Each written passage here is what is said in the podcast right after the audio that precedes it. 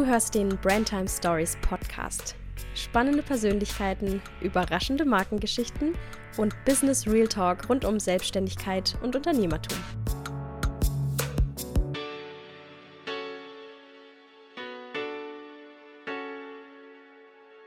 Hallo und herzlich willkommen zu einer neuen Podcast-Folge hier beim Brandtime Stories Podcast. Ich freue mich, dass ich heute wieder eine ganz spannende Frau zu Gast habe, die mit uns ihre Businessgeschichte teilen wird, uns mitnimmt in ihre Welt, in ihre Angebote und ja auch in, in ihren Weg in die Selbstständigkeit. Und das ist die liebe Lara von Wohlfühlweg. Herzlich willkommen. Schön, dass ich da sein darf. Ich freue mich sehr. Vielen Dank für deine Zeit heute. Ich bin schon sehr gespannt auf unser Gespräch. Lara, magst du dich kurz vorstellen? Was genau machst du? Wie heißt dein Business? Worum geht's da? Genau, also ich bin Lara Luxemburger, ich bin Ernährungswissenschaftlerin und bin mittlerweile seit über drei Jahren selbstständig mit einer eigenen Praxis für Ernährungsberatung und Therapie am Bodensee und habe dann vor, ich sage jetzt mal einem guten Jahr circa, Wohlfühlweg gegründet. Und Wohlfühlweg ist im Prinzip, da geht es darum, Menschen dabei zu unterstützen, sich langfristig und mit Leichtigkeit gesund im Alltag zu ernähren. Das heißt, ähm, ich habe in meiner Arbeit mit vielen Leuten eins zu eins gearbeitet und festgestellt, ganz häufig ist es so, dass die größte Herausforderung darin liegt, was zu finden, was wirklich langfristig und einfach im Alltag funktioniert. Und das hat sich gezeigt, ähm, dass das für mich super einfach ist, das herauszufinden, wie das geht. Und Wohlfühlweg hat im Prinzip die genau die Mission, Menschen dabei zu unterstützen, mit Leichtigkeit und Freude gesund zu essen und nicht mit Zwang und Verzicht und allem Möglichen. Das klingt auf jeden Fall sehr gut. Wir werden da auch gleich noch tiefer reinsteigen, was genau das bedeutet, wie du den Menschen hilfst, was man bei dir alles machen und lernen kann. Vorher zum Aufwärmen geht es aber in eine neue Runde unseres berühmten Zettelspiels. Ich habe ja in der Community nach Begriffen rund um Business und Selbstständigkeit gefragt. Das sind Begriffe, die man da sofort mit in Verbindung bringt. Das sind Begriffe, die wir vielleicht auch schon nicht mehr hören können oder die, ja, für Diskussionen sorgen, ganz bunt gemischt. Mein Glas wird schon ein bisschen leerer, aber es sind immer noch jede Menge Zettel drinnen. Ich krusche jetzt drin rum und wenn du Stopp sagst, ziehe ich einen Begriff dort raus, okay? Mhm. Und los. Stopp. Stopp. So, ich ziehe einen Zettel. Oh, sehr schön. Der Begriff ist Vision. Du darfst Super einfach spannend. sagen, was dir spontan dazu einfällt. Ja, super spannender Begriff. Und was ich daran so interessant finde, ist, dass sich gerade das Thema Vision bei mir sehr, sehr stark verändert hat in den letzten Jahren. Ich habe gestartet in der Selbstständigkeit ähm, mit der Vision, die, glaube ich, viele hatten, einfach groß gefasst. Ich wollte ähm, beruflich glücklich sein, ich wollte Menschen helfen, ich wollte erfolgreich sein und hatte da irgendwie so eine Vision von Erfolg, wie ich dachte, dass Erfolg aussehen soll oder muss. Und habe dann über die Jahre zum Beispiel festgestellt, dass spannenderweise das, was mich zufrieden macht und so weiter, eine ganz andere Sachen beinhaltet, wie vielleicht das, was man außen am Markt so sieht. Das heißt, auch ich durfte zum Beispiel gerade auch in den letzten Jahren meine Vision nochmal individualisieren. Und ich finde es auch super spannend, weil das auch genau das ist, was ich mit meinen Kunden zum Beispiel in der Arbeit mache dass ich unglaublich viel festgestellt habe, dass es sich total lohnt, mal zu gucken, in einem Jahr von jetzt oder in drei Jahren oder in fünf Jahren von jetzt, wie will denn mein Alltag und mein Bezug zu meiner Ernährung aussehen? Das heißt, wenn alles möglich ist und ich die freie Wahl habe, wie möchte ich mich gesund ernähren? Wie soll mein Tag ablaufen? Möchte ich frühstücken? Möchte ich das? Möchte ich das? Erstmal für mich persönlich oder auch für meine Kunden dann so eine Vision zu definieren, die einfach zu einem selber passt. Weil wir gerade auch im Ernährungsbereich so oft anfangen, die Lösung im Außen zu finden. Was soll ich denn machen? Low Carb oder das oder jetzt wird das empfohlen und so oft vergessen, erstmal zu uns zu gehen und zu fragen, okay, bin ich denn überhaupt glücklich, wenn ich auf Dauer keine Kohlenhydrate mehr esse? Oder bin ich überhaupt glücklich, wenn ich nur acht Stunden am Tag was essen darf langfristig? Mhm. Und das vergessen wir ganz häufig. Und da hat sich eben gezeigt, dass wirklich für sich so eine Vision zu haben, wo ich sage, okay, daran merke ich, ob das in die richtige Richtung geht, total wertvoll ist. Ah, spannend. Ich habe das tatsächlich aus der Perspektive in äh, puncto Ernährung noch nie betrachtet, weil man ja schnell so, oh, das ist ein Trend, oh, das scheint gut zu funktionieren, oh, das machen alle anderen, dann wird es für mich schon auch passen. Äh, Glaube ich, ist ein ganz häufiges Phänomen im Bereich Sport und Ernährung und Gesundheit generell. Aber das finde ich super, dass das so eine zentrale Frage auch in deiner Arbeit ist. Ja, ja, weil das so spannend ist. Ich habe ja auch mit vielen oder Leuten gearbeitet und mache es auch immer noch. Und das, wo es häufig vielen gleich geht, ist, dass wir haben schon unglaublich viel ausprobiert. Das hat auch kurzfristig funktioniert. Also dieses kurzfristig mal irgendwo reinzustolpern, das funktioniert für die meisten sehr gut. Aber irgendwann kommt der Moment, wo es wieder kippt und wir wieder in Gewohnheiten fallen und so weiter. Und das ist eben ganz häufig dann der Fall, wenn wir mit dem, was wir umgesetzt haben, zu weit weg sind von dem, was uns eigentlich liegt oder wo wir eigentlich hinwollen. Und da hilft Visionsarbeit wirklich unglaublich. Sehr spannend. Was hat dir denn geholfen, deine Vision zu konkretisieren und dich auch so ein bisschen von den, ja, Vergleichen mit anderen zu lösen? Also ich glaube, was mir sehr dabei geholfen hat, ist erstmal zu erkennen, also ich habe mich auch viel, was ja wieder in deinem äh, Bereich liegt, mit Branding, mit Marketing und so weiter beschäftigt. Einfach, wie kann ich eine Beziehung zu Menschen aufbauen? Was sind denn Accounts, denen ich gerne folge? Und habe da festgestellt, dass eigentlich das, was mich immer wieder fasziniert, auch dieses Verletzliche oder dieses Zwischenmenschliche ist. Also ich folge vor allem Menschen gerne, die ähnlich sind wie ich oder wo ich einfach Themen habe. Und ich habe zum Beispiel dann eben auch immer mehr über die Beratung auch festgestellt, dass das, was ich immer dachte, was vielleicht meine Schwächen sind oder was ich eher verstecken sollte, ähm, das ist, was eigentlich meine Kunden genau weiterbringt, weil es ein Blickwinkel ist, den sie so noch nicht gesehen haben, der mir eher liegt. Und da habe ich dann zum Beispiel festgestellt, okay, spannend, ich darf meine Vision anpassen an das, was mir liegt, weil es tatsächlich Menschen gibt, die sogar davon profitieren, wenn ich es genau anders mache als das, was ich im Außen sehe. Und das hat mir unglaublich dabei geholfen. Also einfach mir selber einzugestehen, dass vielleicht das, was ich dachte, was die Schwäche ist, tatsächlich Teil meiner Superpower, wie man so schön sagt, ist. Und dass dementsprechend auch die Vision, wo ich hin will, vielleicht da genau mit reinspielt. Und umso mehr ich mir erlaube, das umzusetzen, umso mehr profitieren alle anderen davon.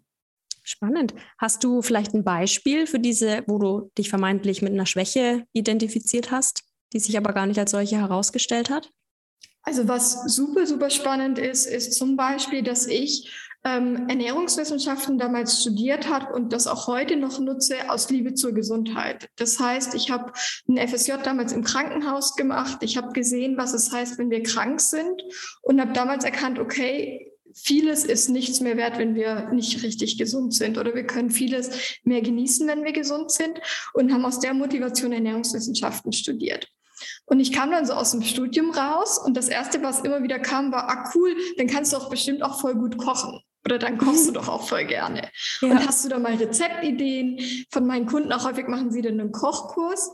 Und alle, die mich ein bisschen besser kennen, wissen, ich bin halt eher Team Essen als Kochen. Also wenn ich die Wahl habe zwischen Essen und Kochen, dann esse ich lieber.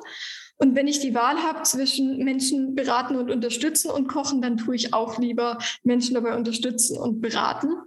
Das heißt, ich hatte am Anfang total die Herausforderung, mich aus diesem Klischee zu begeben von, ich muss jetzt Rezeptvideos teilen oder irgendwelche Koch-E-Books machen oder irgendwelche Kochkurse anbieten. Ich habe tatsächlich aus Verzweiflung sogar mal überlegt, selber eine Kochausbildung oder so eine Kochweiterbildung zu machen, weil ich dachte, das kann doch nicht sein, dass ich das als Ernährungswissenschaftlerin nicht kann. Und das hat echt eine Zeit gebraucht, bis mein Umfeld irgendwann, auch gute Freunde von mir gesagt haben, hey Lara, das ist doch cool. Ich meine, du kannst in drei Minuten dir was Gesundes zu essen machen, du hast doch nicht mal eine Pfanne angemacht. Das ist doch mega. Und ich dachte immer, ja, aber die Leute wollen doch und das geht doch nicht und die wollen doch kochen lernen und so. Und das war tatsächlich für mich der größte Shift in den letzten Jahren, seit ich einfach akzeptiert habe, es ist auch gesund und gut, ein Mensch zu sein, der das Ganze ein bisschen pragmatischer sieht. Also für ja. mich ist Ernährung oft Mittel zum Zweck. Ich will fit sein, ich will gesund sein, ich will, dass es mir gut geht. Und Ernährung ist eine Möglichkeit, um genau das in mein Leben zu holen. Und das darf dann auch pragmatisch sein. Und seit ich das viel mehr nutze, profitieren auch meine Kunden davon und mir geht es einfach viel besser damit. Voll spannend, super cool. Schön. Wollen wir noch einen zweiten Zettel ziehen? Ja, gerne. Okay, ich krusche wieder und du sagst Stopp. Mhm. Stopp. in zwei Sekunden. So. Uh. Auch ein schönes Thema. Auf dem zweiten Zettel steht Geld. Mhm. Auch ein sehr, sehr spannendes Thema. Ich glaube, gerade aktuell auch sehr, sehr spannend, weil ich finde, in den letzten Jahren oder Monaten hat sich auf jeden Fall ähm, auch, was man so in den Social Media sieht und so, dazu sehr verändert. Bei mir hat sich auch so ein bisschen was dazu verändert. Ich glaube, ich habe mich früher vor der Selbstständigkeit nie mit dem Thema Geld, Mindset oder ähnliches beschäftigt. Also ja, gerade auf Studiumzeit und so. Also das war immer so, ich weiß auch nicht, ich habe da nie so wirklich drüber nachgedacht. Klar, Geld braucht man zum Leben, man zahlt Miete und so, aber so, dass man da mit Mindset so viel aufräumen könnte, war mir nie bewusst. Und ähm, mittlerweile, was ich ganz schön finde, ist, dass ich mittlerweile Geld wirklich als Möglichkeit sehe, um einfach Dinge positiv zu verstärken und wirklich einfach als Möglichkeit sehe, coole Dinge zu tun, im Sinne von anderen Menschen zu unterstützen, mir ein schönes Leben zu ermöglichen, wieder aus dem Hintergrund, dass wenn ich nach mir schaue und es mir gut geht, ich in der Lage bin, mehr für andere da zu sein. Und das hat sich für mich sehr, sehr verändert. Ich glaube, ich habe früher Geld mehr bezogen aus, braucht man halt zum Leben und ist halt so Mittel und Zweck, um Miete zu bezahlen. Und mittlerweile habe ich viel mehr kennengelernt, wie viel Schönes Geld auch einfach ermöglichen kann. Ja, ich glaube, das ist für viele ein großer Shift im Mindset, diesen Schritt zu gehen. Vor allen Dingen, also ich finde, das Thema ist auch teilweise schon ein bisschen überstrapaziert, das Money Mindset. Ne? Man muss das jetzt nicht totreiten, den Gaul, wie es immer so schön heißt. Und äh, nicht jeder hat ein Thema in seiner Kindheit oder aus seinem Elternhaus. Ähm, aber ich finde generell, ja, so mal seinen Bezug zu Geld zu hinterfragen oder zu gucken, wie gehe ich mit meinem Geld um, wie geht es mir mit viel Geld, wie geht es mir mit wenig Geld, wofür gebe ich mein Geld eigentlich aus. Also so ein Bewusstsein dafür zu schaffen, finde ich auch mega interessant und gerade eben aus unternehmerischer Sicht in der Selbstständigkeit natürlich auch nochmal mit einem anderen Blickwinkel, ganz klar. Definitiv. Also was mir da super auch geholfen hat, und das ist das, was ich am Anfang irgendwie gar nicht so auf dem Schirm hatte. Jetzt denken vielleicht viele, oh Gott, wieso, wie kann das sein? Aber einfach mal sich wirklich auch mal aufzuschreiben, spannend, was habe ich denn in der Selbstständigkeit für Ausgaben, was habe ich für Möglichkeiten für Einnahmen und dann auch wirklich auch mal zu gucken, wie viel brauche ich denn tatsächlich, um wirtschaftlich sinnvoll zu sein, weil das super, super spannend ist, dass gerade wenn man noch nicht so in dieser Selbstständigkeit drin ist, man, so ging es mir zumindest, gar kein wirkliches Gefühl dafür hat, wie viel ich verdienen darf, um überhaupt wirtschaftlich sage ich mal, tragbar zu sein. Also da sind ja so viel an Rente, die man selber zurücklegt, Krankenkasse und so weiter. Also man darf ja erstmal einen bestimmten Betrag pro Monat erwirtschaften, nur um bei Null rauszukommen, sozusagen. Oh ja. Und sich das einfach mal bewusst zu machen und aufzuschreiben, weil ich glaube, dass auch das das ist, was manchmal missverstanden wird, wenn man mit Menschen kommuniziert, die nicht selbstständig sind, dass ja in der Selbstständigkeit das, was wir erwirtschaften, nicht eins zu eins auf unser Urlaubskonto übergeht sondern dass ja auch wir da die ein oder anderen Ausgaben haben, sei es dann die Podcast-Plattform, den Host, Mikrofon, ähm, Weiterbildung und so weiter. Ähm, und da hat mir das einfach auch super geholfen, sich das wirklich mal neutral anzugucken. Okay, was ist denn das, was wirklich ich erwirtschaften darf? Was ist der Mehrwert, der meine Arbeit bietet, um eben auch für mich Preise und so weiter, Preisgestaltung zu finden ja, zu finden, mit der ich einfach zufrieden und mich wohlfühlen kann. Ja. Und ich, ich auch. glaube auch, dass ich heute zum Beispiel zu meinen Beratungspreisen oder ähnlichem viel entspannter und viel klarer stehen kann, was meinen Kunden auch deutlich hilft, als ich das vielleicht ganz am Anfang der Selbstständigkeit konnte, wo ich irgendwie immer das Gefühl hatte, ja, und man darf ja auch nicht zu teuer sein und man will ja auch den Leuten helfen und so.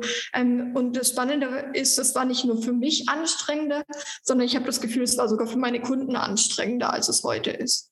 Ja, das Gefühl hatte ich auch. Also auch sich so wirklich mal hinzusetzen und damit auseinanderzusetzen. Also auch so das Thema Buchhaltung und Steuern war für mich, also ist es nach wie vor kein Lieblingsthema. Also ich mache auch nur meine vorbereitende Buchhaltung, aber ich habe mich dieses Jahr, das ist ja mein erstes Jahr der vollen Selbstständigkeit gewesen, 2021, wirklich jeden Monat hingesetzt, und das klingt jetzt vielleicht ein bisschen doof, ähm, wirklich handschriftlich in so ein kleines Heftchen alle Einnahmen und Ausgaben aufgeschrieben. Also ich habe mir einmal ausgerechnet, was so laufende Kosten sind, die ich halt habe, wegen irgendwelchen Abos oder Miete von meinem Büro und so weiter.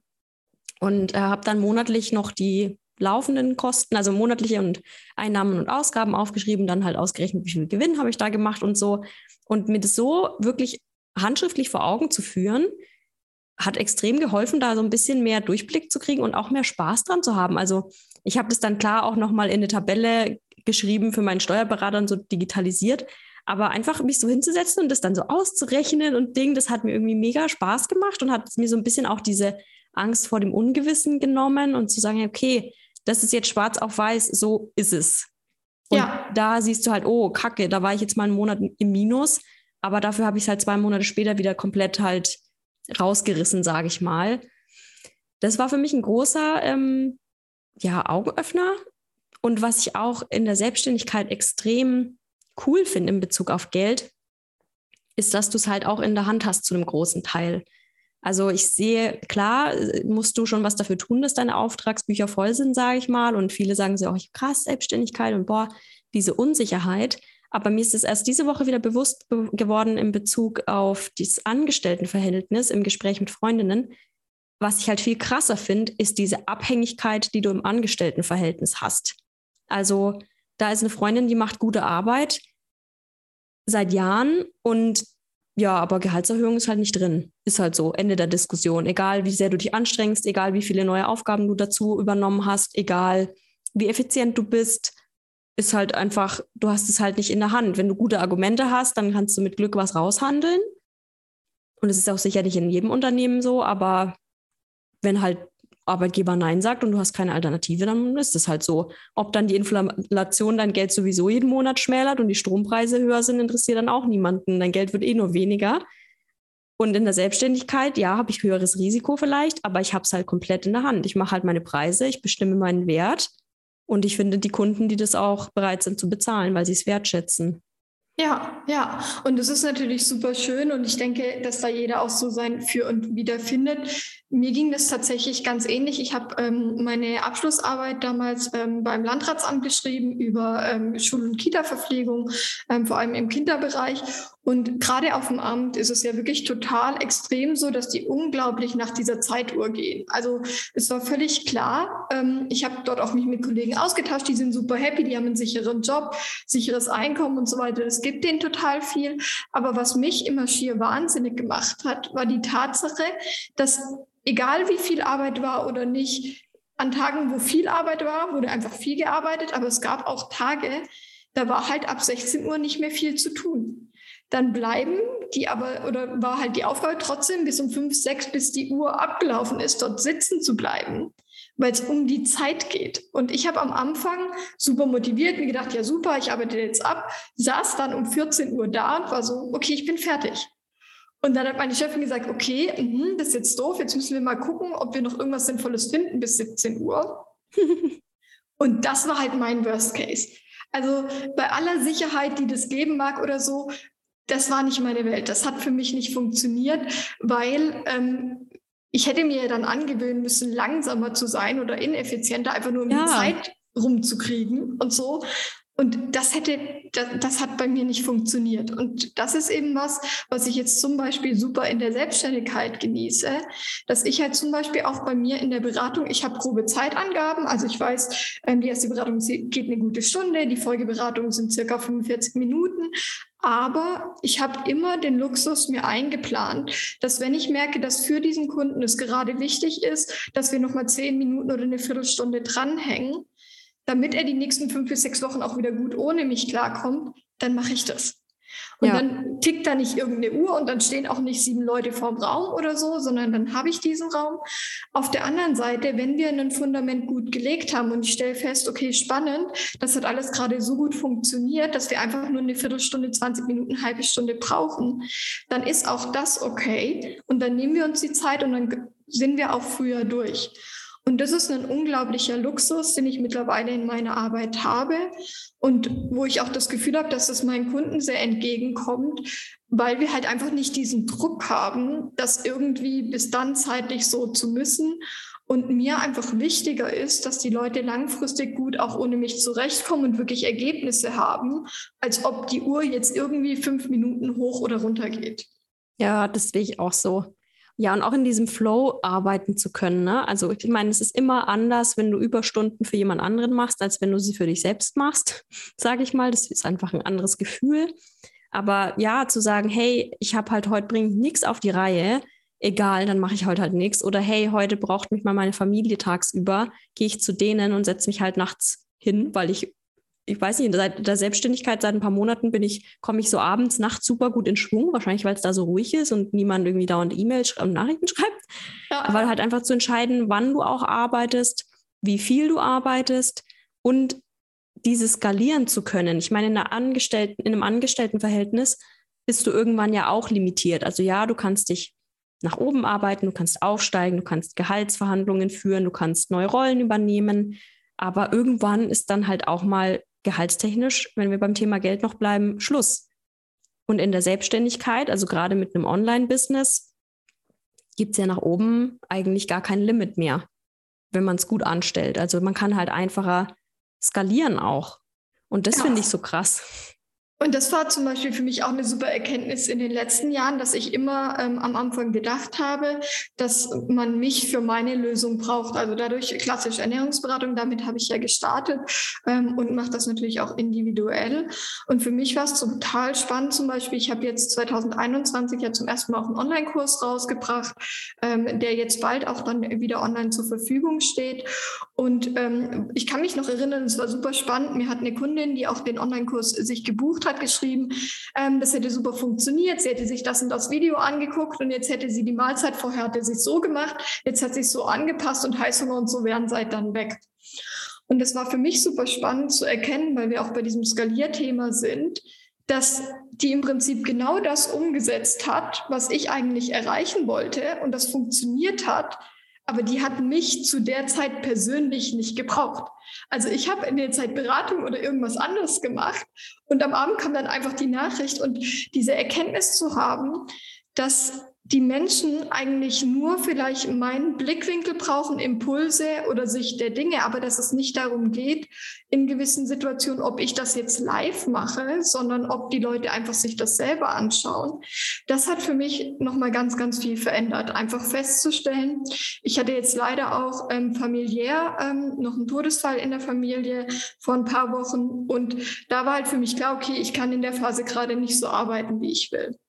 Und nach ein paar Wochen später hat es dann bei mir auch wirklich Klick gemacht, dass ich festgestellt habe, wie egoistisch ist es eigentlich, die Möglichkeit von dem, was ich gelernt habe und kann und weitergeben kann, so abhängig von mir und meiner Zeit zu machen. Also wirklich zu sagen, okay, ich bin immer nur dann verfügbar, wenn es mir gerade gut geht und wenn nicht, müssen die Leute selber schauen. Und da habe ich für mich auch festgestellt, dass nicht nur aus Grund dieser Skalierbarkeit finanziell, sondern auch für meine Kunden ich es viel schöner finde, zur Auswahl zu stellen.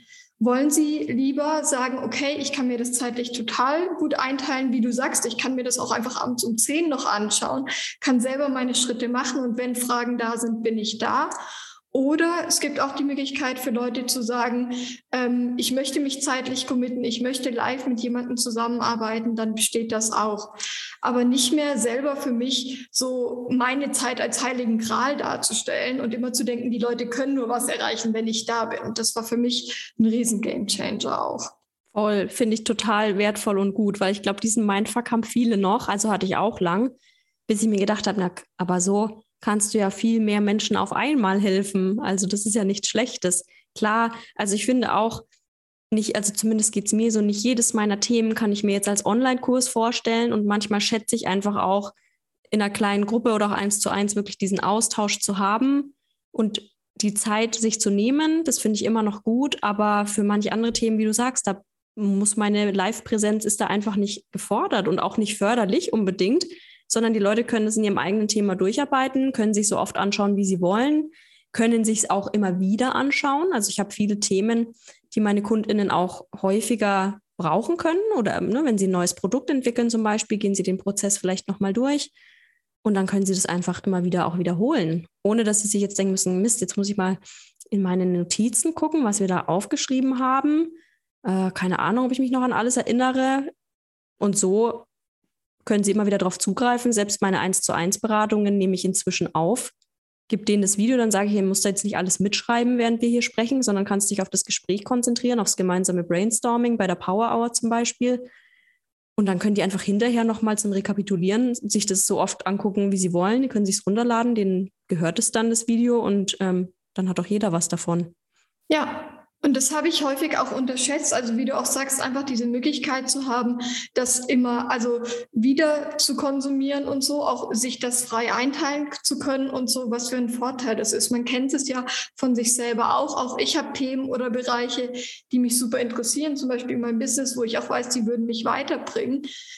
Da würde ich aber jetzt nicht irgendwie das zeitliche Commitment finden wollen, um wirklich, und auch finanziell ist ja auch nochmal ein Unterschied, um wirklich in die Eins zu eins zu gehen mit irgendjemand. Aber ich bin dann immer super froh, wenn ich die Möglichkeit habe, für einen relativ passenden Preis dann auch einfach für mich äh, mir das selber anzugucken und bin da wirklich super dankbar für.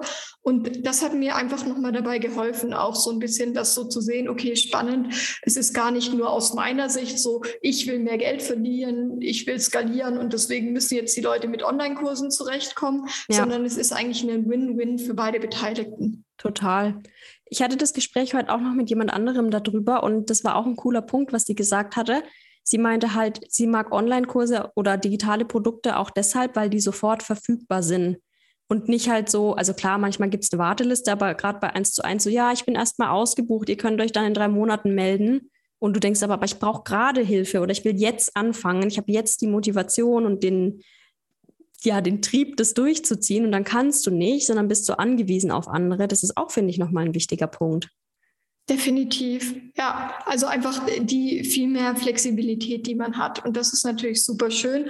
Und wie gesagt, das ist ja auch das Coole, ähm, dass wenn man dann diese Online-Programme hat und was ich zum Beispiel jetzt auch ähm, gelernt habe, auch ich komme ja aus dem Ernährungsbereich. Ich weiß nicht, wie es dir da geht. Für, für mich war es so, ich kam aus dem Ernährungsbereich und habe mich selbstständig gemacht. Ernährungsbereich, kein Thema, kenne ich mich gut aus, habe ich studiert, habe ich auch viel Erfahrung drin. Businessbereich habe ich nie gelernt. Also das heißt, ich habe unglaublich viele Skills erstmal mir aneignen dürfen in verschiedensten Bereichen. Ähm, und da war es zum Beispiel dann auch super spannend, dass ich natürlich immer auch weiter lerne, um dann zu gucken, wie mache ich überhaupt so ein Produkt oder wie kann ich überhaupt ähm, das so aufbauen, dass das für den Kunden Sinn macht, wo ja. wähle ich das Thema aus. Und da hat es mir zum Beispiel halt super auch geholfen, die Erfahrung aus der 1 zu 1 zu haben und da zu gucken, was sind denn die Themen, wo viele Menschen stolpern? Oder was sind denn die Sachen, wo ich weiß, diese Übung hat in dem Bereich sehr vielen schon weitergeholfen? Und diese Dinge dann einfach zu nutzen, wo ich merke, da reicht eigentlich wirklich der Impuls, das zu machen, wissend, dass es Themen gibt, kann man auch ehrlich so sagen, hast du vorher ja auch gesagt, die kann ein eins zu eins Gespräch nicht komplett ersetzen. Also es gibt gerade Thema emotionales Essen, Ernährungsmindset und so weiter, ähm, so ein paar Dinge, wo ich im, mich im Moment noch, vielleicht verändert sich das im Moment, würde ich mich schwer tun, ein Produkt aufzusetzen, was den Prozess komplett mich mit rausnimmt, mhm. weil ich da einfach sehr viel auch, ähm, ja, ich sag mal, Mindset-Arbeit, emotionale Arbeit und so weiter mache. Und da könnte ich noch nicht sagen, wie kann ich das skalierfähig machen. Ja. Das finde ich aber auch okay, weil man ja sagen kann, okay, viele kommen mit dem Online-Bereich schon relativ weit, die, die tiefer gehen möchten. Dafür bin ich ja immer noch da. Ganz genau. Ich finde auch, dass sich diese digitale Produktwelt, auch Online-Kurse, ähm, nochmal in den letzten ein, zwei Jahren verändert haben. Es war ja dann so ein richtiger Hype. Und dann war halt so, ja, hier ist der Online-Kurs, da, viel Spaß damit, mach den. Und jetzt entwickeln sich ja viele Online-Kurse wieder so ein bisschen zurück. Also es gibt diese Online-Kurs-Bestandteile, aber es gibt auch meistens die Möglichkeit, so hey, es gibt nochmal ein Live-QA oder es gibt eine Facebook-Gruppe zum Austausch oder es gibt nochmal Bonus-Calls, wo man wirklich nochmal die Chance hat, auch nochmal Zugang zu der Person zu kriegen oder zu anderen ExpertInnen und den Austausch in der Community zu fördern, also dass du nicht so komplett alleingelassen bist mit diesem Kurs. Das finde ich auch eine schöne Entwicklung und auch eine wichtige. Ja, total. Und was ich da zum Beispiel auch spannend gelernt hatte, wir hatten ja vorher auch von Thema Vision und so weiter. Ähm, ich habe klassischerweise in 2021 bei meinem Online-Kurs eine Live-Betreuung in der Facebook-Gruppe gemacht. Weil ich mir dachte, das macht doch jeder so und das ist doch im Moment, wie du gesagt hast, so, irgendwie sagt das jeder, dann eine Facebook-Gruppe live dazu. Und ich habe das auch gerne gemacht und das war auch super. Was für mich aber super spannend war, ist, dass ich danach mit meinen Kunden in den Austausch gegangen bin, gesagt habe, wie war das denn so oder mit der Facebook-Gruppe, weil die zum Teil genutzt wurde, aber zum Teil auch nicht so aktiv. Und dann habe ich natürlich gedacht, ich mache es ja nicht für mich, sondern für die Kunden. Ich frage mal nach, was ist denn da der Hintergrund? Und dann war super spannend, kam das Feedback häufig, dass meine Kunden gesagt haben, du Lara, das ist gar nicht böse gemeint, ich finde es super nett, dass das da ist. Ehrlich gesagt, ich habe ja eh nicht so viel Zeit und ich komme mit deinem Kursinhalten so weit, dass ich im Moment gar nicht das Bedürfnis oder das Gefühl habe, dass da noch mehr Drang nach Austausch da ist. Ja, spannend. Ich würde mich melden, wenn es so ist, aber im Moment gar nicht. Also mir würde es eher noch mehr Zeit oder Druck machen, wenn ich das Gefühl hätte, da auch noch interagieren zu müssen. Und das war zum Beispiel für mich total das spannende Learning, einfach wieder festzustellen, okay, Vielleicht sind Dinge auch je nach Zielgruppe anders. Also ich habe zum Beispiel einen Online-Kurs Zeitsparend gesund essen, wo es wirklich darum geht, wie kann ich mich mit möglichst wenig Zeit und auch ohne ständig in der Küche zu stehen einfach gesund ernähren. Und die sind zum Beispiel super froh, wenn sie sich einfach zeitlich unabhängig die Inhalte anschauen können, selber umsetzen. Und mittlerweile mache ich es so, dass ich wirklich sage, wenn ihr irgendwie tiefergehend Fragen habt oder es irgendwas gibt, schreibt mir eine kurze E-Mail. Ja. Würden jetzt viele den Kopf zusammenschlagen, die Hände über dem Kopf zusammenschlagen, sagen, oh Gott, das kannst du nicht machen, dann rennen die dir dein E-Mail-Postfach ein. Meine Erfahrung ist tatsächlich eine andere. Und zwar, dass eigentlich die Leute wirklich sehr gut zurechtkommen. Und wenn mal eine E-Mail kommt, die selten auch mal kommt, dann sind das wirklich Themen, die zum einen den Kunden, aber auch mich weiterbringen, weil ich sehe, okay, spannend, das scheint entweder über den Kurs allein noch nicht gut zu funktionieren. Ich mache dazu ein Video und das ist dann immer auch mit drin. Also die neuen Videos haben alle, die den Kurs schon gebucht haben, mit dabei. Oder ich kann dann wirklich sagen, voll gut, dass du dich da gemeldet hast. Ich glaube, dass das Thema wirklich Sinn macht, tiefer in der 1 zu 1 zu gehen. Ja. Und da auch wieder vielen auch den Mut zu machen, das, was mir vielleicht am Anfang auch gefehlt hat. Es gibt da draußen immer Empfehlungen und so kannst du dein Business aufbauen. Zum Schluss geht es wirklich darum, Erfahrung zu sammeln und zu schauen, was für dich in deiner Zielgruppe gut funktioniert und was dich zufrieden macht. Amen, würde ich dazu sagen. also das war echt, habe ich auch gebraucht, um das zu verstehen, aber mittlerweile macht es mir so viele Dinge so viel leichter. Total. Also ich finde auch, es ist gut, sich ähm, immer mal Entwicklungen aufmerksam anzusehen, aber dann für sich selbst, wie du sagst, zu reflektieren, passt das überhaupt zu mir und meinen Kundinnen. Ich habe zum Beispiel gerade das Gefühl, dass die Leute eben besonders zeiteffizient arbeiten wollen. Also vielleicht lockt man die jetzt gerade nicht mit einem Kurs, wo drin steht 60 Stunden Kursinhalt und du denkst schon, Gott, wo soll ich denn 60 Stunden? Das dauert ja ewig, bis ich dann fertig bin. Vielleicht ist es cooler, das häppchenweise dann zu machen, einzelne Themen rauszugreifen, statt ein Riesending draus zu machen. Könnte ich mir vorstellen oder habe ich das Gefühl, dass das auch gerade gern gemacht wird. Ne? Dann vielleicht auch ein kleineres Invest, aber auch weniger Inhalt, dafür ein konkreteres Thema. Also ich teste das auch aus für mich. Ich habe auch verschiedene Ansätze. Ich habe eben Vision to Words, was eben super ganzheitlich ist, weil ich das gerade wichtig finde, wenn es darum geht, das eigene Wording zu entwickeln, eine Markenstimme zu finden, mal seine Message klar zu kriegen und da dann wirklich das ganzheitlich für die ganze Kommunikation umzusetzen, damit es nicht lauter einzelne Puzzlestücke wieder sind, die nicht zusammengehören. Aber wie jetzt bei meinem Naming-Kurs oder so, wo es einfach darum geht, hey, da geht es nur ums Thema, wie entwickelst du coole Namen für deine Programme, Podcast, für dein Business, dann ist es ein super individuelles, nischiges Thema und das kann sich dann jemand krallen, der wirklich jetzt einfach nur das lernen will, der vielleicht alle anderen Sachen schon hat oder gerade nicht will oder braucht und dann ist das, finde ich, völlig fein. Ja, und das ist auch super spannend, denke ich. Ja, auch ähm, das ist ja das, was auch ich in der Beratung gemerkt habe und was du ja gerade auch äh, gesagt hast, dass nicht jeder alles braucht. Also ich habe zum Beispiel Kunden, ähm, bei denen ist wirklich die größte Herausforderung, erstmal zu finden, was mache ich jetzt? Okay, ich habe das ausprobiert, hat nicht funktioniert. Ich habe das ausprobiert, hat nicht funktioniert. Ich suche irgendwas, was langfristig funktioniert und ich merke diese ganzen kurzfristigen Methoden, diese Diäten, das klappt alles nicht. Aber was mache ich denn jetzt? Und dann habe ich zum Beispiel jetzt ein äh, Programm rausgebracht, wo es wirklich einfach nur darum geht, mal für mich festzustellen, diese Visionsarbeit zu machen. Okay, was habe ich denn bisher gemacht? Wie hat das funktioniert, gut oder schlecht? Wo stehe ich gerade? Und was ist denn das, was ich eigentlich haben will? Und wie kann ich das nutzen, um zu entscheiden, in welche Richtung ich gehe? Ja. Und da kann es zum Beispiel sein, dass Menschen feststellen, okay, für mich ist gerade tatsächlich das Thema, ich habe überhaupt gar keinen Rhythmus mit drin, ich snack die ganze Zeit und irgendwie ist das alles total unkontrolliert und irgendwie so.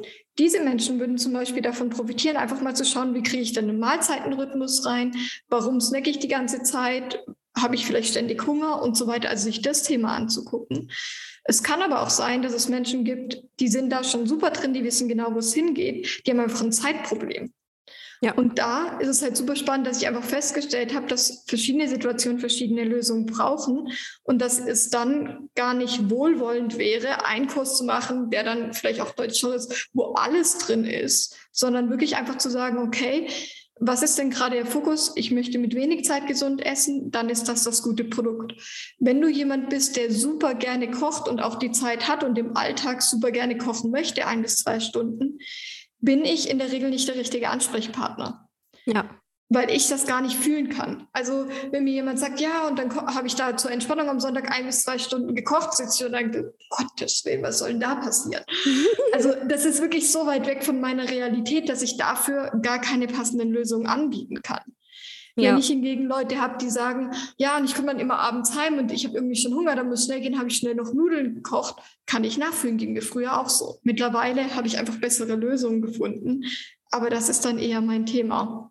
Ja. Und da lohnt es sich, glaube ich, wirklich zu differenzieren und mehr Absolut. anzubieten. Ja, finde ich auch. Ich hatte heute auch erst tatsächlich heute das Gespräch mit einer ähm, Kollegin, die ist Designerin, Branddesignerin auch.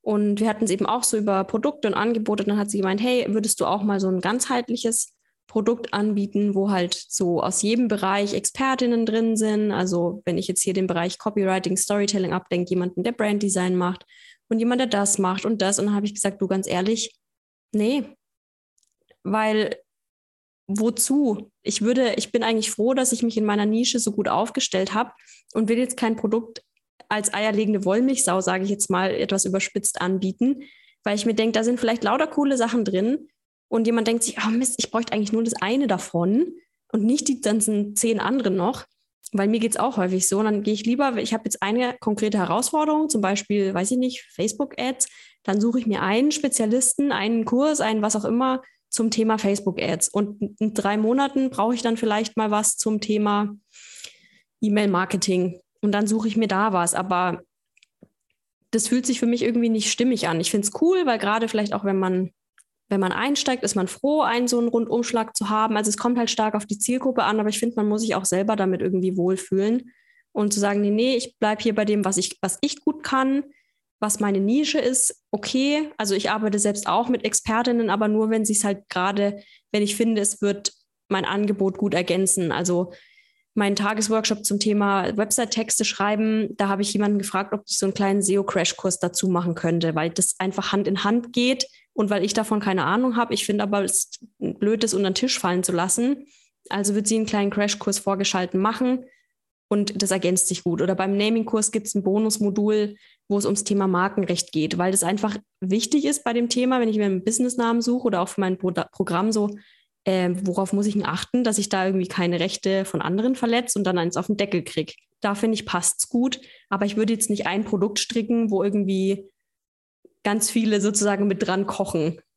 Ja, ja. Und das ist super spannend. Und ich denke, dass man gerade auch, wenn man selbstständig ist oder jetzt im Businessaufbau oder so, dass man auch verstehen darf, gut, ähm, ich bin natürlich jetzt vorbelastet, meine Firma heißt Wohlfühlweg, aber dass es auch ein Weg sein darf und dass sich Dinge auch verändern und dass Sachen, die sich vielleicht am Anfang stimmig angefühlt haben, sich nach ein, zwei Jahren irgendwie nicht mehr so stimmig anfühlen und so weiter. Also da ähm, habe ich auch für mich gelernt, dass es für mich mittlerweile viel entspannter oder viel, ähm, ich viel leichter mich tue, einfach nach dem zu gehen, wo ich gerade das Gefühl habe, dass es den Leuten helfen wird, die ja. in meiner Zielgruppe sind, wo ich irgendwie das Gefühl habe, das fühlt sich gerade für mich stimmig an, wissend, dass es sein kann, dass ich in ein bis zwei Jahren in meiner Nische bleibend auch wieder andere Produkte anbiete und vielleicht auch mal ein Retreat vor Ort oder ähnliches machen werde und das jetzt noch nicht entscheiden muss. Also auch das hat mir sehr geholfen, einfach zu sagen, das darf auch so ein bisschen fließen irgendwie, wie es gerade passt. Absolut. Lara, sehr spannend bis hierhin auf jeden Fall schon. Ich finde es immer richtig schön, sich so ja gegenseitig auszutauschen. Was macht man für Erfahrungen? Was hat man dabei gelernt? Und vor allen Dingen halt festzustellen, hey, mach am besten ist es doch, am einfachsten und auch am erfolgreichsten, so meine Erfahrung, wenn man halt einfach sein Ding macht. Nicht so viel nach links und rechts gucken, denken, aber das macht man doch so. Ja, ist doch wurscht, mach's halt so, wie es für dich passt. Ja, ja. Und super spannend. Ich glaube, ich habe das, ich weiß nicht, wie oft ich das hören musste. Das hat bei mir unglaublich lange gefühlt gedauert, weil ich habe immer wieder gehört, das Einfachste ist, guck doch mal nach dir, du bist dein Kunde, was dir gut gefällt und so weiter. Und irgendwann war es mir so präsent, dass ich dachte, alle die irgendwie das so machen oder den ich folge und so weiter, die machen einfach ihr Ding, dass ich mittlerweile dachte, okay, wenn das 15 Leute sagen, vielleicht lohnt es sich, das tatsächlich äh, auch mal umzusetzen. Und ich glaube, dass das vielleicht auch einfach Zeit braucht, bis das selber sich sagt, wie du es vorher auch gesagt hast, mit Wiederholen, ähm, ist im Ernährungsbereich auch ähnlich. Ähm, wir rennen immer mal wieder in dieselbe Sackgasse rein und das ist auch okay. Und irgendwann merken wir, okay, ich habe jetzt die 27 gemacht, wahrscheinlich wird es so einfach nicht funktionieren. Ich suche jetzt mal was Neues, was vielleicht langfristig funktioniert. Ähm, und ja, manchmal braucht es einfach länger, bis wir das verstehen. Mir ging es im Business auf jeden Fall so. Ja, ich glaube, das ist auch ganz normal. Und man muss da auch viel für sich selbst rausfinden. Ist total witzig, weil ich bin ja auch Hochzeitsfotografin und das war auch eines meiner ersten Businesses. Und bei den Brautpaaren ist es lustigerweise genau dasselbe. Also viele haben auch so dieses verkopfte, so ja, aber das macht man doch so. Sie ja, ähm, ja, wir machen Eröffnungstanz. Sie ja, tanzt ihr gern? Nee, eigentlich nicht. Aber das macht man doch so, oder? Oder ja, wir lassen uns kirchlich trauen. Nicht so cool. Seid ihr gläubig? Bedeutet euch das viel? Habt ihr einen Bezug zum Pfarrer? Nee, aber äh, gehört doch irgendwie dazu, oder? Und ich mir so, nö, kannst dich auch frei trauen lassen oder machst nur Standesamt. Nix muss, mach halt, wie es dir gefällt. Das ist halt ein einziger Tag, der nicht wiederkommt. Und noch nie habe ich es erlebt, dass auf einer Hochzeit Gäste waren, die gesagt haben, also, dass ihr das jetzt so gemacht habt, hätte ich, fand ich aber blöd. Ich hätte schon anders besser gefunden. Das ist nie so. Die besten Hochzeiten sind die, wo die Brautpaare wirklich ihr Ding gemacht haben, weil die dann diese Glücksgefühle so hart nach außen ausstrahlen, dass die Gäste davon einfach mitgerissen werden. Also ich hatte da schon Harry Potter Hochzeit, wo, wo ich auch bei der Anfrage so gedacht habe, oh Gott, wie das wohl wird. Also das Deko-Motto war halt Harry Potter und ich dachte mir so, hm, mal schauen. Aber dann dachte ich mir, hey, pff, wenn das denen gefällt. Und dann war, ich bin wirklich kein Potterhead, ne? Aber dann waren alle, inklusive mir, so begeistert, was sie da auf die Beine gestellt haben. Die haben das alles selber gebastelt. Und es war einfach cool und hat total Spaß gemacht, so die ganzen kleinen Details zu entdecken. Und alle haben das voll gefeiert und alle haben drüber gesprochen, wie cool das war. Und ja, Win-Win für alle. Und das ist im Business ganz genauso. Ja, ja, das ist echt so. Lara, schlagen wir nochmal den Bogen zu deinem Business zurück. Wie bist du denn überhaupt auf das Thema Ernährung gekommen? Ja, ja. Also ich hätte es vorher schon ein bisschen angedeutet. Ich habe ähm, nach dem Abi relativ schnell festgestellt, dass ich irgendwas im Gesundheitsbereich machen ähm, möchte.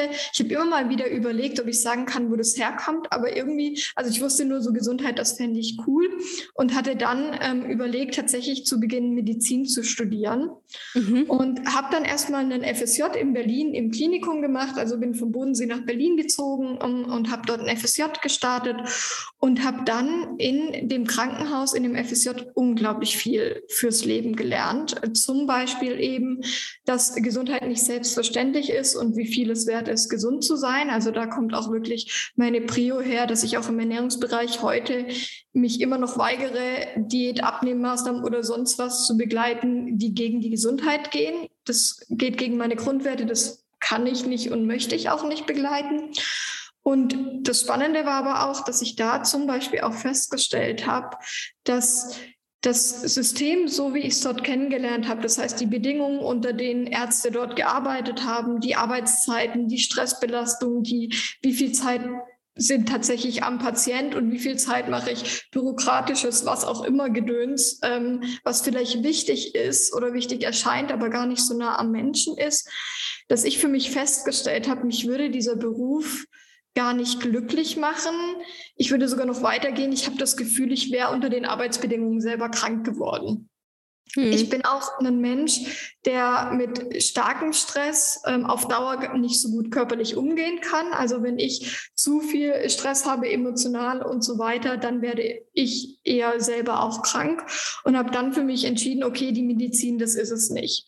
Und habe dann eben geguckt, was könnte man sonst noch machen. Ich wollte erst Physiotherapie machen, ähm, hatte mich da auch beworben und ähm, habe dann festgestellt, oder da kam das Feedback, ich bin ja relativ klein und eher auch schmächtig. Ähm, das war zu Berlin-Zeiten anders, aber ähm, an sich eher eine kleinere Person dass die immer gesagt haben, Lara, ich glaube, das schaffst du körperlich nicht. Also einfach, wenn du dann wirklich Menschen hast, die deutlich größer sind, das ist, wird sehr intensiv werden. Also gut, keine Physiotherapie und bin dann irgendwie auf den Ernährungsbereich aufmerksam geworden.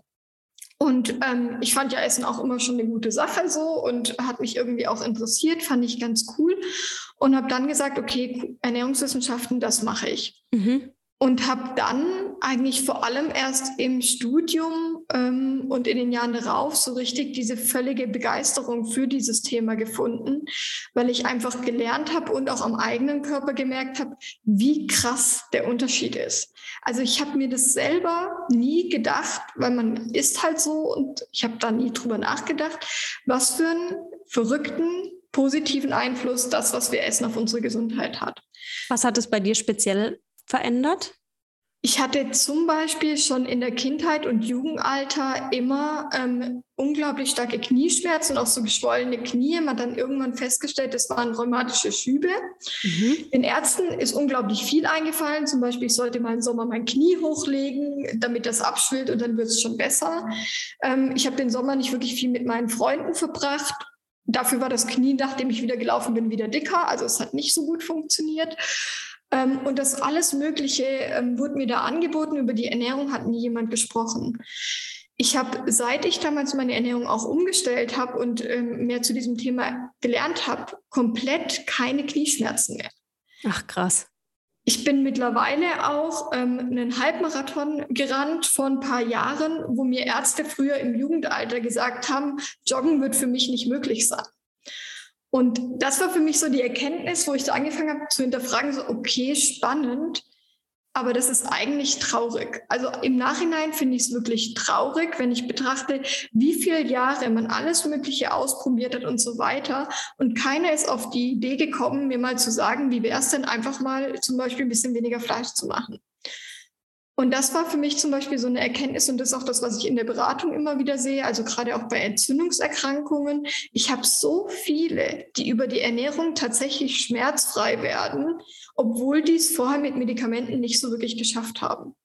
Boah. Und das ist wirklich krass. Also das ist wirklich faszinierend, weil da auch unglaublich viel mit dranhängt. Also gerade wenn man so entzündungsbedingte Schmerzen mal hatte, Knie oder Rücken, man kann nicht mehr richtig Treppen steigen, das tut alles weh. Wenn man versucht, mit den Enkelkindern zu spielen oder Sport zu machen oder was auch immer, irgendwie kommt man nicht so richtig in die Pötte. Also das ist wirklich viel Lebensqualität, die wir da einbußen dürfen. Und dass alleine das, was ich esse, dazu führt, dass ich das überhaupt nicht mehr habe, war wirklich faszinierend. Boah, cool. Und wie kam es dann, dass du gesagt hast, ja, ich gründe jetzt wirklich damit mein, mein eigenes Business? War das von Anfang an dann klar für dich? Nee, also ich war, bei mir war es nie so, dass ich schon immer gesagt habe, ich will mal selbstständig sein. Ähm, ich wollte ja Medizin studieren und so weiter. Ähm, ich glaube, bei mir haben zwei Faktoren dazu geführt. Zum einen habe ich sehr viel schon während dem Studium gearbeitet und Praktika gemacht, also auch in der Uniklinik in Tübingen gearbeitet, im Fitnessstudio gearbeitet und so weiter und habe da festgestellt, irgendwie so wie das in diesen Angestelltenjobs gemacht wird, das liegt mir irgendwie nicht. Ich habe vorher das Beispiel mit dem Landratsamt gebracht. Ich tue mich unglaublich schwer, dumme Sachen oder Sachen zu machen, die für den Menschen vor mir langfristig keinen Sinn ergeben würde, damit es gemacht ist. Ja. Also das kann jetzt ein Vorteil und ein Nachteil sein, aber ich tue mich da wirklich schwer und das wäre dann immer schwierig geworden. Und dann habe ich irgendwann festgestellt, zum einen, okay, Lara, es könnte schwierig werden, einen Job zu finden, wo du wirklich so arbeiten kannst, wie es aus deiner Sicht Sinn ergibt für die Menschen. Und ich dann zum anderen festgestellt habe, dass es im Ernährungsbereich, obwohl das Thema so wichtig ist, gerade im ländlichen Bereich unglaublich wenig Stellen gibt. Also ja. man kann tatsächlich bei uns in der Region zum Beispiel zu größeren Konzernen gehen, also sei das Maggi, Nestle, ähnliches. Ähm, da gibt es auch noch Stellen, aber auch sehr wenig.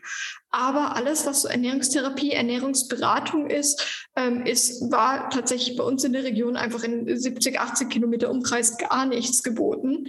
Das heißt, für mich war klar, wenn ich ortsunabhängig oder in dieser Region arbeiten möchte, darf ich mir selbst was aufbauen. Spannend, ja so, so ist der Weg, ne? Wo, wo sage ich mal, ein Zugzwang dahinter ist, da kriegt man das dann auch hin. Wenn man das wirklich will, dann macht man es sich möglich, ne? Genau, ja. Und da war ich halt noch nie so wirklich der Mensch dafür, dann zu sagen, okay, komm, dann ziehe ich halt um an einen Ort, der mir total nicht gefällt und mache da irgendeinen Job, der nicht passt, weil die Bedingungen sind halt gerade so. Sondern ich war halt da schon eher so veranlagt, dass ich gesagt habe, okay, wenn es das halt hier nicht gibt, wenn es das ist, das, was ich haben möchte, dann gucke ich halt, wie ich es möglich mache. Ja. Und dann nicht klar, Selbstständigkeit, das wird's. Wir haben ja vorhin schon so ein bisschen gehört, was du anbietest. Wir haben es von einem Online-Kurs gehört, von deiner 1 zu 1 Beratung. Aber vielleicht kannst du für uns, Lara, noch mal kurz zusammenfassen, wie du den Menschen hilfst, was man bei dir bekommen kann, wie man mit dir zusammenarbeiten kann. Genau, also ähm, ich habe eben diese zwei Bereiche. Also ich habe zum einen ähm, den Do-it-yourself, also diesen Online-Kursbereich. Ähm, da gibt es im Moment eben die Möglichkeit über Ernährungsklarheit, ähm, heißt das, wirklich ein sehr kleines Programm, wirklich für mich, sich herauszufinden. Okay, ich habe jetzt viele Diäten probiert, alles Mögliche hat kurzfristig funktioniert was ist denn das, wie finde ich denn heraus, was wirklich der nächste Schritt ist, der auch langfristig für mich funktionieren kann? Also wir sehen so viel am Markt, ich habe das jetzt neulich auch wieder gesehen mit Basenfasten und so weiter. Es gibt ja da wirklich auch tolle Sachen. Nur die Herausforderung ist, wenn du langfristig gesehen nicht Basenfasten möchtest, und du keinen Plan hast, wie du nach diesem Fasten deine Ernährung auf Dauer gesünder gestalten möchtest, wird das Basenfasten auf Dauer nichts bringen. Mhm. Das heißt, immer dann, wenn wir eben das Gefühl haben, okay, ich weiß gerade nicht, was ich machen soll, das ist ein Trend, das mache ich jetzt, wird es kurzfristig nur funktionieren. Und in dem Programm kann man für sich eben einfach erstmal herausfinden, was ist denn gerade meine größte Herausforderung und wo macht es denn Sinn, nach Lösungen zu suchen. Und dann ähm, habe ich im Prinzip meinen größeren Kurs. Ähm, das ist auch so ähm, das, sage ich mal, Programm, was man bei mir im Kern auch kaufen kann, zeitsparend gesund essen wo es wirklich darum geht, für all diejenigen, die wenig Zeit oder Lust haben, im Alltag zu kochen und sich trotzdem gesund ernähren wollen, wie kann ich denn mit möglichst wenig Zeitaufwand mich einfach und äh, mit Leichtigkeit gesund ernähren? Also wir sprechen da über gesunde Fertiggerichte, die es heutzutage tatsächlich gibt. Wir sprechen über gesünder bestellen beim Lieferdienst oder wie kann ich denn im Restaurant was wählen, was gesünder ist, was nicht einfach der Salat mit Soße ist oder so, sondern wirklich auch coolere Sachen. Ähm, einfache Rezepte sind mit dabei, die wirklich äh, in wenigen Minuten zusammengestellt sind. Ähm, also diesen Online-Kurs gibt es. Und dann gibt es die Möglichkeit für all diejenigen, die sagen, okay, Online-Programm ist schön und gut, aber ich möchte lieber wirklich gleich von Anfang an in die Tiefe gehen, mit mir eins zu eins zusammenzuarbeiten. Mhm. Und da ist es so, dass ich immer ähm, einen Start-Call mache, ähm, der heißt auch Ernährungsklarheit, wo es im Prinzip darum geht, dass wir vorab ein kostenfreies Vorgespräch machen. Wir gucken uns erstmal an, was ist denn das, was du möchtest und ist das, was ich anbiete, das, was dir dabei helfen wird. Und dann wirklich zu gucken, okay, wo stehst du gerade, wie sieht deine Ernährung aus und was ist der nächste Schritt, der für dich Sinn ergibt. Und dann ähm, starten wir im Prinzip mit der Beratung. Spannend, also für jeden das Richtige dabei. Genau.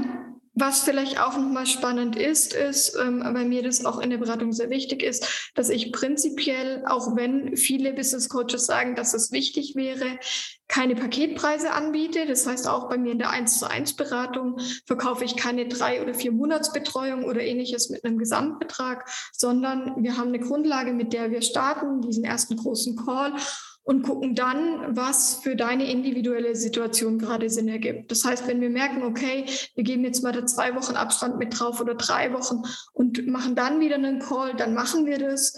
Wenn wir festgestellt haben, okay, wir sind jetzt an einem Punkt angekommen, wo es für dich sehr gut funktioniert, du kommst eigentlich ohne mich zurecht, dann haben wir auch die Möglichkeit, mal sechs bis acht Wochen drauf zu geben und uns einfach dann wieder zu sehen. Also mir ist es in der Arbeit unglaublich wichtig, einfach diese Flexibilität zu haben, es so zu machen, wie es für den Kunden Sinn ergibt und nicht so sehr den Fokus drauf zu legen, was jetzt vielleicht marketingtechnisch sinnvoll wäre. Ja, super. Genau, also das ist mir da wichtig und im Moment fahre ich damit sehr gut. Sehr schön, das freut mich. Ich verlinke natürlich in der Folgenbeschreibung deine Website und dein Instagram-Account, sodass ihr, die ihr gerade zuhört, Lara finden könnt und vielleicht sogar mit ihr zusammenarbeiten, euch auf jeden Fall mal auf ihren Wohlfühlweg mitbegeben. Lara, vielen Dank dir für die ganzen spannenden Einblicke in dein, dein Business, in ja, dein, dein Mindset, dein, deinen Weg, Selbstständigkeit zu leben. Zum Abschluss hast du noch einen Wunsch frei für die, ja, wir nennen es für die Ernährungswelt, für die Branche, für die Art und Weise, wie wir mit Ernährung umgehen. Wenn du einen Wunsch, Wunsch frei hättest, was würdest du dir wünschen? Ich glaube, dass wir mehr den Fokus hinbringen hin zu diesem langfristigen, also was wird langfristig funktionieren, weil dann unglaublich viele vermeintliche Lösungen rausfallen und das Thema ganzheitlicher zu betrachten. Also nicht nur zu gucken, was ist denn das, was mir gerade gut tut, sondern einfach auch andere Aspekte mit einzubeziehen, sei es Umweltaspekte, Tierwohlaspekte und verschiedene andere Dinge. Nicht in einem extremistischen Ansatz, sondern einfach wieder mehr bereit zu sein, ähm, Zusammenhänge zu erkennen und die dann in den Alltag auch so ein bisschen zu integrieren. Sehr cool auf jeden Fall mega inspirierend, mit dir zu sprechen. Ich danke dir von Herzen, dass du dir Zeit genommen hast. Es war sehr spannend für mich. Danke dir auch für die Möglichkeit. Sehr gerne. Ich bin noch gespannt, was von dir noch kommt, was wir noch von dir sehen werden. Ich wünsche dir weiterhin auf jeden Fall ganz viel Erfolg auf deinem Weg und bei deiner großen Vision, die wahr zu machen. Ja, und danke dir. Dankeschön.